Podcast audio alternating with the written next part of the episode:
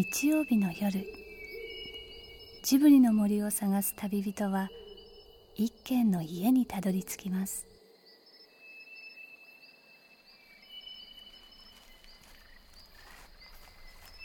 ジブリの森のラジオの川のほとり。そこに立つレンガの家はスタジオジブリ鈴木敏夫さんの隠れ家です。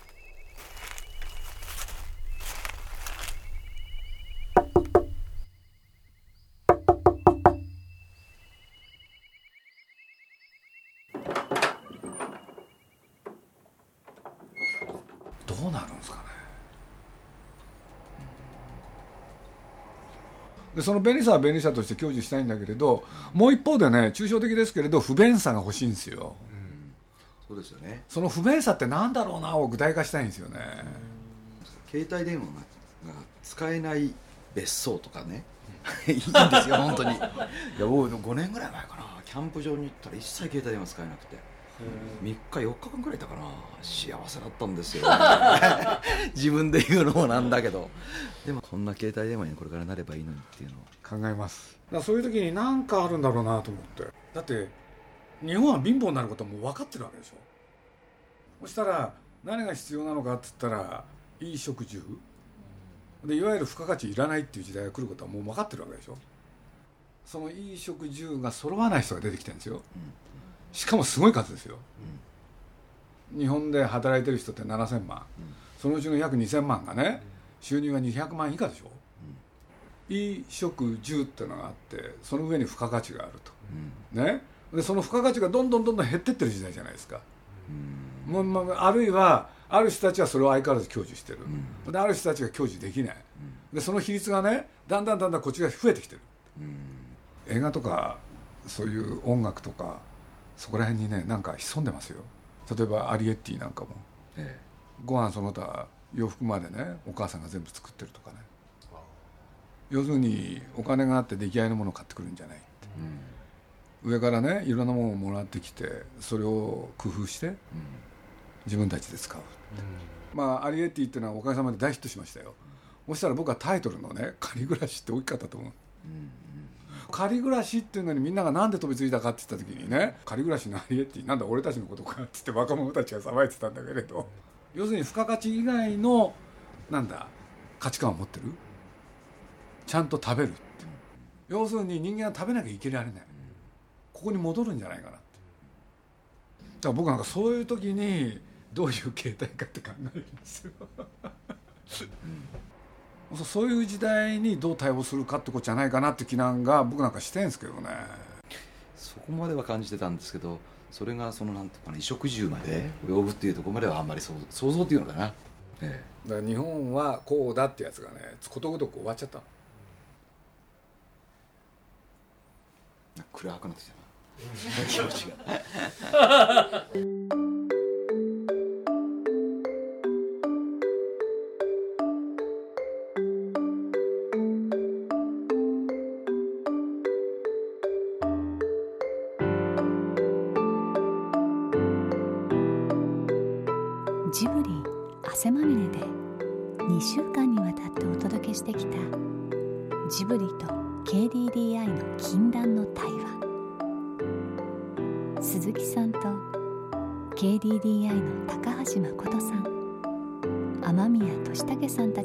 ちのお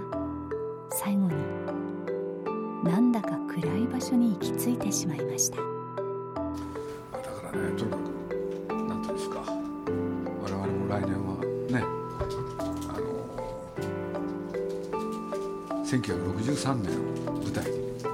映画を作りますんで。なんかいろんなことがあったそのスタート、うんなんかそこの映画を作ること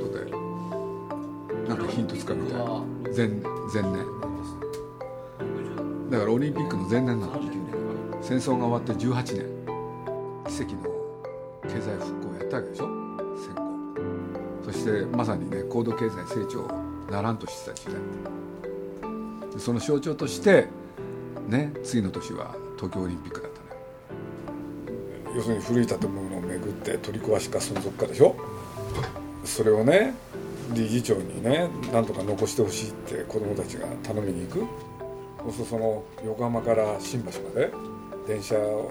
る。そして東京の街がどんどん変わるところをね目の当たりにするっていうところがこの映画の大きなクライマックス。でその結果今を迎えたわけでしょ。彼女あのかあの二人がこの二人がねあの夢に描いた明るいね日本の未来。これだった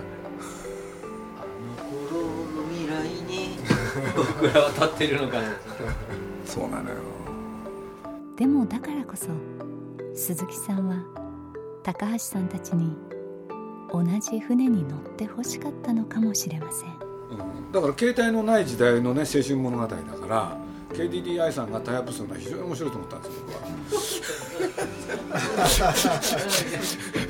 お願いしますよ。もうありがとうございました。すいません。いや本当にすいません。ありがとうございますとんでもない。携帯がなければいいのに KDDI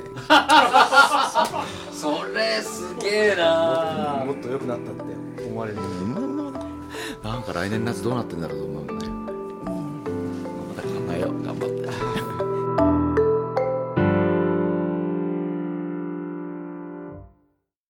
携帯のない時代の物語に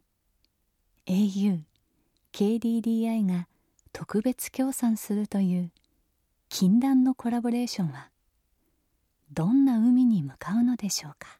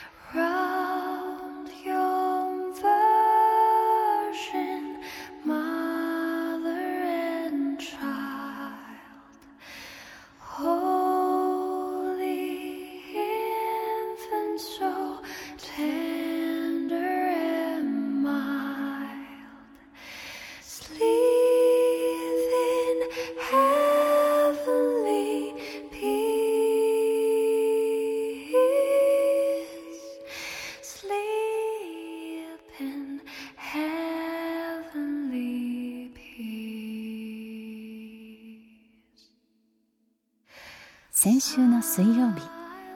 12月15日。東宝本社の会議室の壁に一枚のポスターが貼られていました。朝もやの港に旗を上げる凛とした少女が描かれたポスターです。そこには企画宮崎駿監督宮崎五郎と書かれていました。そして100人を超える報道陣を集めて映画「国立小坂」からジブリの新作の記者発表会が始まりました。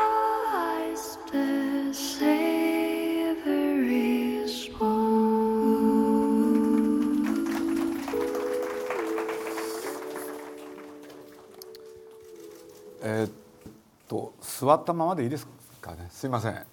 あのあぐらかかないとね僕喋るのダメなんですよね。申し訳ないです。あの今回はですね「あの国立坂から」っていう作品を、えやることになりました。まああのこの作品につきましてはですねまあ後でねご質問の中ご質問等々の中でいろいろ説明するかと思うんですけれどまあ多分今から15年ぐらい前ですかね。あのまあ宮崎駿の、えーアトリエというのか信州に山小屋がございましてそれでそこでですね、まあ、夏になるといろんな人集まってくるんですね。当然まあ彼のアトリエなんですけれど、まあ、僕が行くっていうのももちろんですけれど「まあ、あのエヴァンゲリオン」を作った庵野秀明なんていうのはしょっちゅう来てましたけれどね。いろんなアニメーション界のね若い人たちが集まってねなんかある時を過ごすなんてことをやってたんですけれどその信州の山小屋っていうのがですねまああのなんていうんですかあの俗世間から非常に隔離された場所でございましてでそれは何かというとまず第一にテレビがなかったんですよね。テレビが。それから新聞も取ってないと。そうするとですね日がな一日いわゆるまあ普段触れる情報に一切触れないと。そうするとまあしょうがないんでね、まあ、山を歩いたりね散歩したりって、まあ、そんなことで一日が過ぎていく。ほんで、まあ、過ぎていくと昼ご飯どうする？夜ご飯どうするっていうんで。で風呂が沸いたよっていうんで風呂入るわけなんですけれど。とにかくね何もないとねもう喋るしかないんですよね。これでまあある時、まあ、宮崎駿がね、まあ、あのその山小屋っていうのが実は宮さんの親戚が、まあ、夏になると集まる場所だったんで。そうすると当時ね彼の姪や甥御さんがですね子供だったわけですね。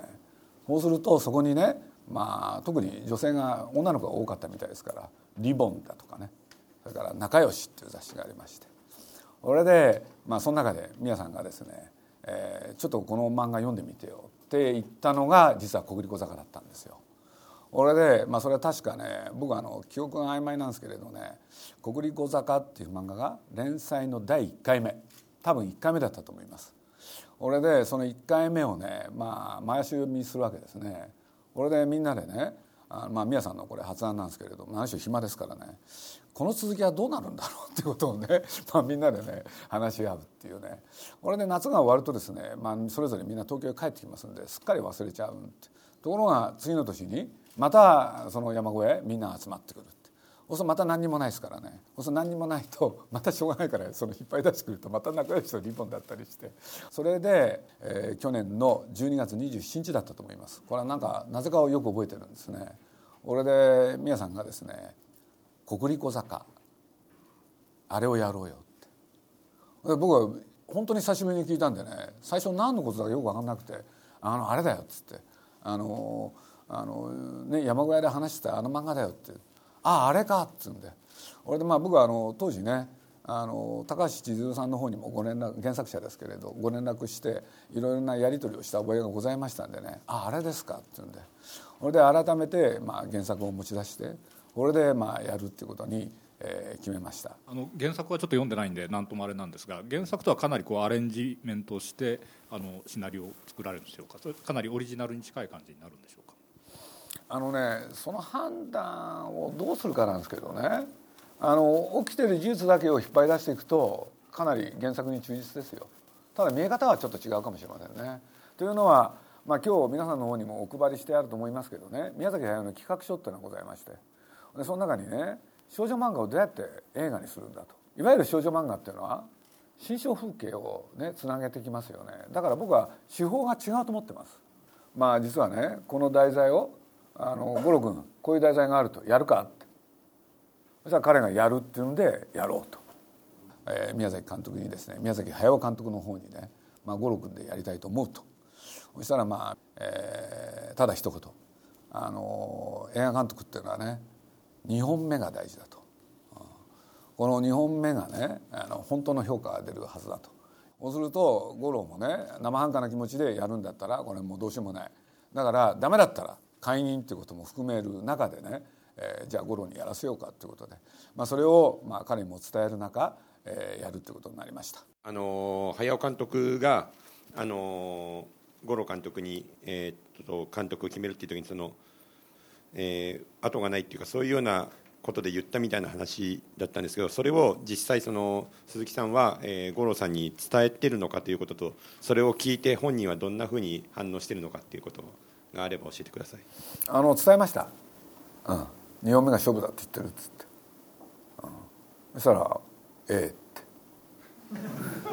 それだけ。そんなの分かんないじゃないですか。ねえ。まあその小さな短い言葉の中にねいろんなものを受け止めたと思いますよ。と五郎監督が、えっと、この、まあ、5年間の間に具体的にどういったことをされてどどれどれくらいの期間こういったことをされてっていうのをちょっと教えてもらえますか？まああの非常に大雑把ですけどね。あの映画を作った後まあついでだから喋っちゃいますと続けて映画やるのかね。それとも選択肢として美術館へ戻ってそっちの仕事をやるっていう選択肢もあると。それからもしかしたらもう一個ね五郎君が自分の進みたい道があるのかもしれないでその3つをね提案した時に彼からですね映画をやってみたいと。これで彼からいろんな企画も出てきたしこちらからねこういうのはどうだっていうことで。まあ時間にすると丸3年ぐらいですか、うん、そういう時期を過ごしましたね。だからまあ僕は本人じゃないからわからないですけれど。ねえあの映画になるかどうかわかんない企画をこねくり回してるその3年間っていうのはね、まあ、結構大変だったんじゃないかなと。そんな想像すらします。うん。これでやるっていう中で、えー、皆さんの方からはですね舞台を、ね、1963年オリンピックの前年にしようと、ね、日本という国が奇跡の復興を遂げたんだと。その奇跡の復興とは何かって言ったらその象徴として東京オリンピックを開こうってことにね、まあ、日本の国っていうのはそれを選択するわけなんですけれど、まあ、だから世の中がねもうそういう時代ですからそして高度経済成長の始まりですからね。要するに古いものは、ね、古いものは全部取り壊してね、新しいものを作ろうでそんな時代のある高校これ横浜のね、まあ、今でいう、まあ、僕ら想定したのは港の見える丘なんですけどね。そこを舞台にね映画作るのはどうだろうって、まあ、宮崎駿の方からもね当時をね要するに舞台もきちんと再現しようと。でその舞台をきちんと再現した上でね、えー、そこに生きてる人間たちがどういう日常を送ってたのか。僕らが今やね、まあ、現在あの制作の進行としては非常に順調にね随分遅れておるんですけれど、まあ、そういう中で、まあ、僕は、まあ、繰り返し言ってきたのはね昔は良かったぞって。ねよくありますよ。昔は良かったって。でもそれ大概嘘ですからね。だからこの映画作る時にも一番大事なのはね昔は良かったじゃダメだよねって。ね、やっぱり今のこの時代現代に作る意味をねやっぱり、え、ちゃんと見極めなきゃいけないということで今映画のラストでそれがねうまくいくかどうかということで現場の方ではね、えー、頑張ってるところなんですけれどね昔は良かったっていう話じゃしょうがないんだっていうまあそれ今作ってて模索中だとは思うんですけど今の段階でその鈴木さんがお考えになるじゃあ今に作る意味っていうのは一体何なのかっていうのをお聞かせいただきたいんですけど。難しいんですよね。つって。あのねあのなんて言うんだろうな。ある時代の人の生き方がね要するに時を経てみんなが何かやっていこうっていう時に参考になるってこと僕あると思うんですよね。でそういうことで言うと、まあ、1963年っていうのはねあの今ほど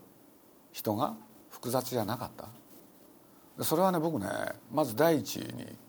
あの参考になるって気がしてんですよね。まあ、これは僕はあの外国日本を問わず昔のね映画を見ると非常にね人々がねあの体を動かすっていう部分と頭で考えるっていう部分がありますけどそのバランスがいいような気がしてるんですよ。そういうことで言うと現代は要するに頭で考えることが増えちゃってる。ということは思いますね。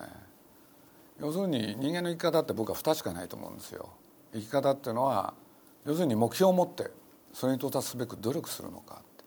でこれはどういう考え方かって言ったらね現在過去未来の中で今を捉えるってことだと思うんですけどね。もう一つの生き方っていうのは目の前のことをコツコツやっていくことによって開ける未来。まあさっきの話とちょっと連動します。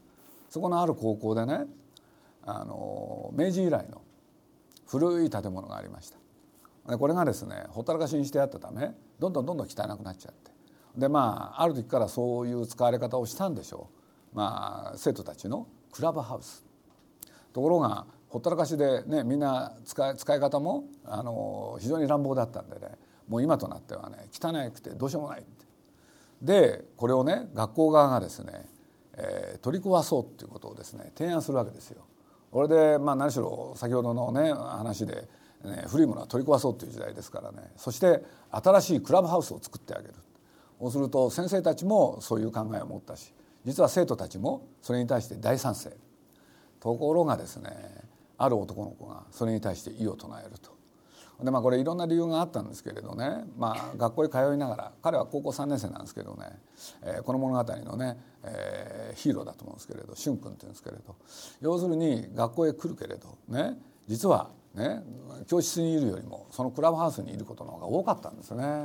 だからそれを取り壊されちゃうってことに対してね非常にねじくじたるものを覚えるっていうのが嫌だった。そこでねまあ彼としては、まあ、学生集会なんていうのは開かれるんですけどそこでね訴えるわけですよ。要するに自分たちの要するに過去の記憶それをないがらしろにする人たちにね未来はあるのかなんていうことでね。ところがなかなかねこれみんなね納得しないわけですよ。古いものは壊して新しいものがねいいっていう時代ですから。そんなね闘争のさなか実はその俊君がこの映画のヒロイン、まあ、ちょうどここに絵がございますけれど海ちゃんという女の子と知り合ってね。そして助け合いね2人がいろいろやっていくっていうのがこの映画の趣旨なんでございますけれど。これでまあいろいろあったんですけれどね、まあ、この映画の中の一つ大きなポイントになりました、まあ、僕ら今作っててそうなんですけれど、まあ、これシナリオ段階でそういうこと決めたんですけれどね。自分たちの過去にね目を閉ざしたものに未来はあるのか。なんて言ってる時にねこの女の子がね非常に簡単にポツンって言うんですよ。あのみんなに向かって。あのいろいろあるけれどね。掃除しようって。掃除をしようって。そうするとこれね大きい言葉だったんですね。とかく男の子っていうのは、えー、理屈でいろんなことを考えるものでございます。先ほどのセリフもそうです。これで女の子っていうのはそういう時に非常に疲れ強い。そうね僕はねどっちが正しいってことじゃないって気がしてるんですけどね。なんかそのどっかに本当の答えあるんだろうなだからそういうものをなんかね感じさせてくれるようなテーマが垣間見えてくると今のこの時代もやりきれるんじゃないかなって気がしてて。だからまあそんなこともね五郎君とはちょっと話してるんですけどね。何しろねあの宮崎五郎君も、えー、舞台となる1963年っていう時代はねあの実はこの世にいないんですよ。つまり彼は1967年生まれですから。でそういうことで言うと彼にとってはもう63年を扱うっていうのはねほとんど時代劇を取るに等しいんですよ。だからまあ当時のこともねまあいろんな方にね取材をしたりものの本を読んだり写真集を見たり、まあ、いろんなことをやってるんですけれどね。63年にこだわったね。もう一つの理由っていうのはね僕はこれはあの皆さんが63年って言った時には気が気づかなかったんですけれど実はね宮崎駿がね働き始めた年なんですよ。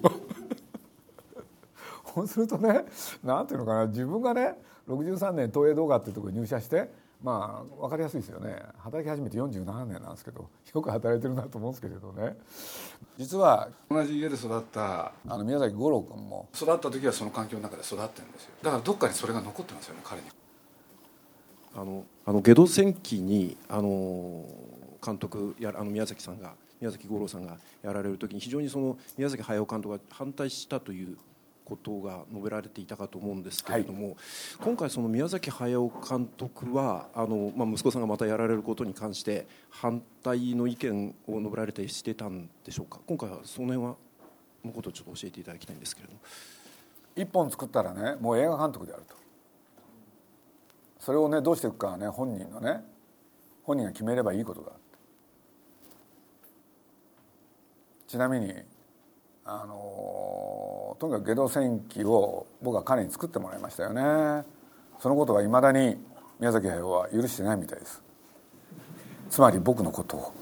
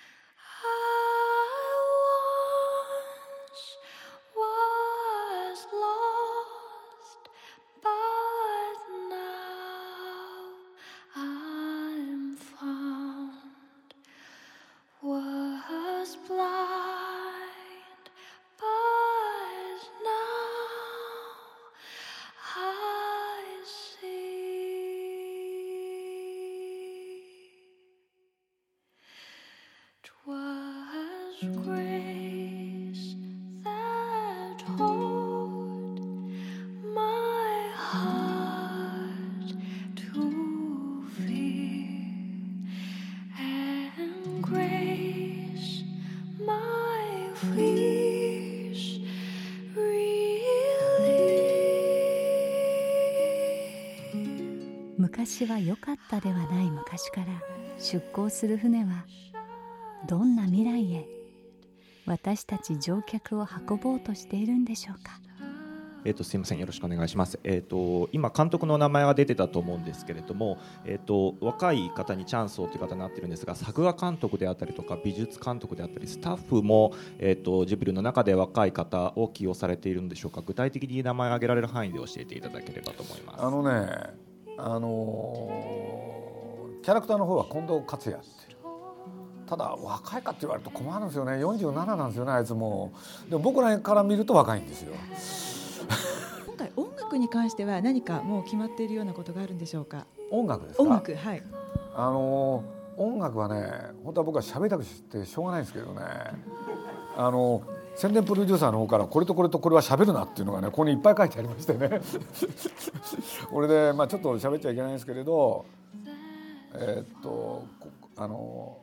手島葵ちゃんにね主題歌を歌ってもらうと。これだけは今日喋っていいってことなんで。ポポスターにはあの船が出てくるんですけどもそのなんかこうう海がこうあ港の見える丘からね、あの見えるんですよね海が。彼女がこれ何やってるかっていうとねこんなこんなことやって別に洗濯物干してるわけじゃなくてね実は旗を上げてるんですよね。でまあそれはある事故でお父さんが亡くなっちゃうんですけれどねもしかしたらこの旗を見てお父さんが帰ってきてくれるかもしれない。でそれを念頭に置きながら毎日のようにね旗を上げて。るこれで男の子の方はですね実は同じ高校なんですけどねいつもあの学校行く時にね船に乗ってやってくるんですよ。これでまあこれは皆さんがねそういうところはお得意なんですけれど旗を上げる少女とねそして少年は海からやってくる。でその2人が出会う話をやろうっていうのがね、まあ、皆さんの考えで。それでまあこのポスターができるんですけどね。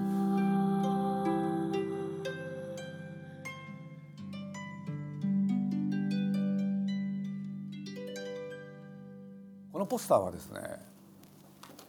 実は宮崎駿が描きました。あの現場の方でもねポスターを作ろうということでいろいろ頑張ってました。これで実は宮崎駿はですね、えーシナリオは作ると、ね、シナリオを作って美術設定に関しては自分もね、やれることをやる。しかしそれ以上は自分は一切口を出さない。手も出さないって言ってたんですけれどねまあこれそういうことがあるんですね。ある夜彼と話してて「鈴木さんポスターどうするの?」なんて言われてね「いや今こういうのちょっと考えてんですよ」なんて言ってね。あのラフ書いたりしてやってたらね「あそうなんだ」っつって「まあポスター適当にやってよ」なんて言ってて。で次の日の朝なんですけれど僕普段、えー会社行く時はですね、まあ、当然あの小金井にあるスタジオの方へ車でねあの押しかけるんですけれどね。なんかその日ね虫の知らせがあったんですよね。朝一番。宮崎駿の、えーアトリエっていうのかねジブリのすぐそばにあるんですけど事務所があるんですけどね。そこへ車をつけましてね。なんかそういうことってあるんですよね。なんとなくねあの彼を訪ねたくなったんですよ。いや訪ねたくなったって毎日会ってるんですけどね。朝一番に行くっていうのはなかなかないんですよ。朝の10時ぐらいだと思いますね。でコンコンって叩いてね。そしたらね皆さんが降りてきてね「あよかった。ちょうどよかった」って「来て」って言って。で来てって言うから何かなと思ったら彼の2階にね彼が絵描いたりする部屋があるんですけどねあのしょうがない連れてったらねこの絵ができてたんですよ。俺で彼がねどうかなって言うんですよね。僕はあのねいろんなことを浮かびましたね。あのまず見た瞬間いい絵だなと思ったんです。本当にいい絵だなって。だから実を言うと僕は最初の第一声「いや皆さんこれいい絵ですね」っつって。で何とか知らないけどそのこと言っちゃったんですよね。なんか皆さんこんないい絵描くの10年ぶりですね。なんて言っちゃったんですけれど。それはどういう意味かっていうのがあるんですけどね。俺で、まあ、皆さんの方からも言ってきてこれを下敷きにねポスター作ったらどうかなって。そうそういうこと言われると僕悩んだんですよね。悩んだっていうのは要するに、ね、口も出さない手出さないって言ってたのにポスター書いちゃったなんて言ったら話ややこしいでしょ？だからまあそこら辺は皆さんもちゃんと踏まえててこれをもとにスタッフにやってもらったらどうかな。だから検討材料の一つにしてよなんてことだったんですけれどね。ほんでまあ僕はこれスタッフに見せたらどういう反応するんだろう。特に五郎君ですよね。もしかしたら嫌がるかもしれない。なんてこともちょっと思ったんですよね。ただ僕はねもうその喋ってる間にねもう決めました。これ家なんだからこれポスターにしちゃおうっつって、これで皆さんにねこれポスターに使いますよっつったら皆さんはねいやそれちょっとまずいんじゃないかな鈴木さんなんて言ってたんですけれどその足でスタジオの方に行ってねこれで五郎君呼んでまあこれこういう時ってねいろんな作戦立っててもしょうがないんでというのは彼がねこれ見た途端何言い出すか全く分かりませんでしただけど僕は原画をね今日ちょっと原画をお持ちしなかったんですけどいきなり「ちょっと五郎君ミスタイマンがあるんだ」って言うから「何ですか?」って言うからね「これだ」っつって一瞬間が生まれましたね やっぱり。俺ね何言うか勝負だったんですね。本当に。そしたら彼がねまあちょっとある種耐え難い間になった瞬間にね「いい絵ですね」って言ったんですよ。国立小坂から小さな船が港を出ました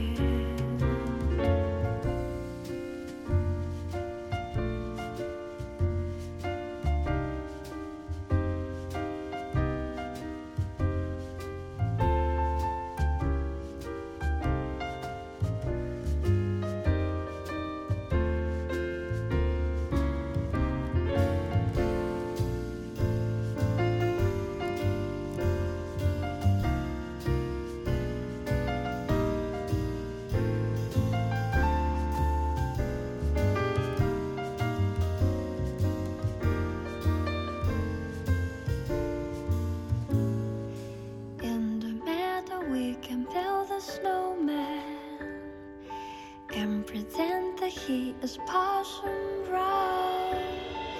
He'll say, Are you married? We'll say, No, man.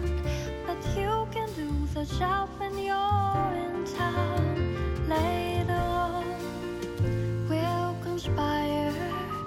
as we dream by the fire to face unafraid the plans that we've made, walking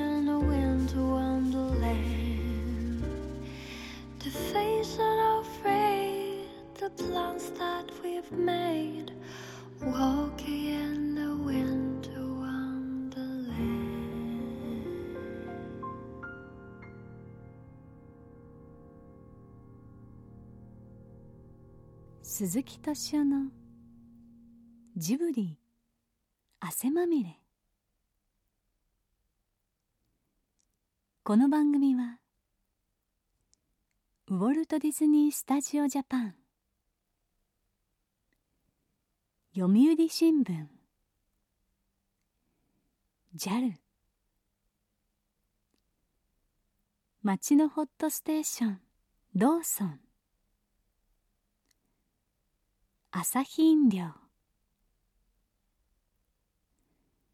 日清製粉グループの提供でお送りしました。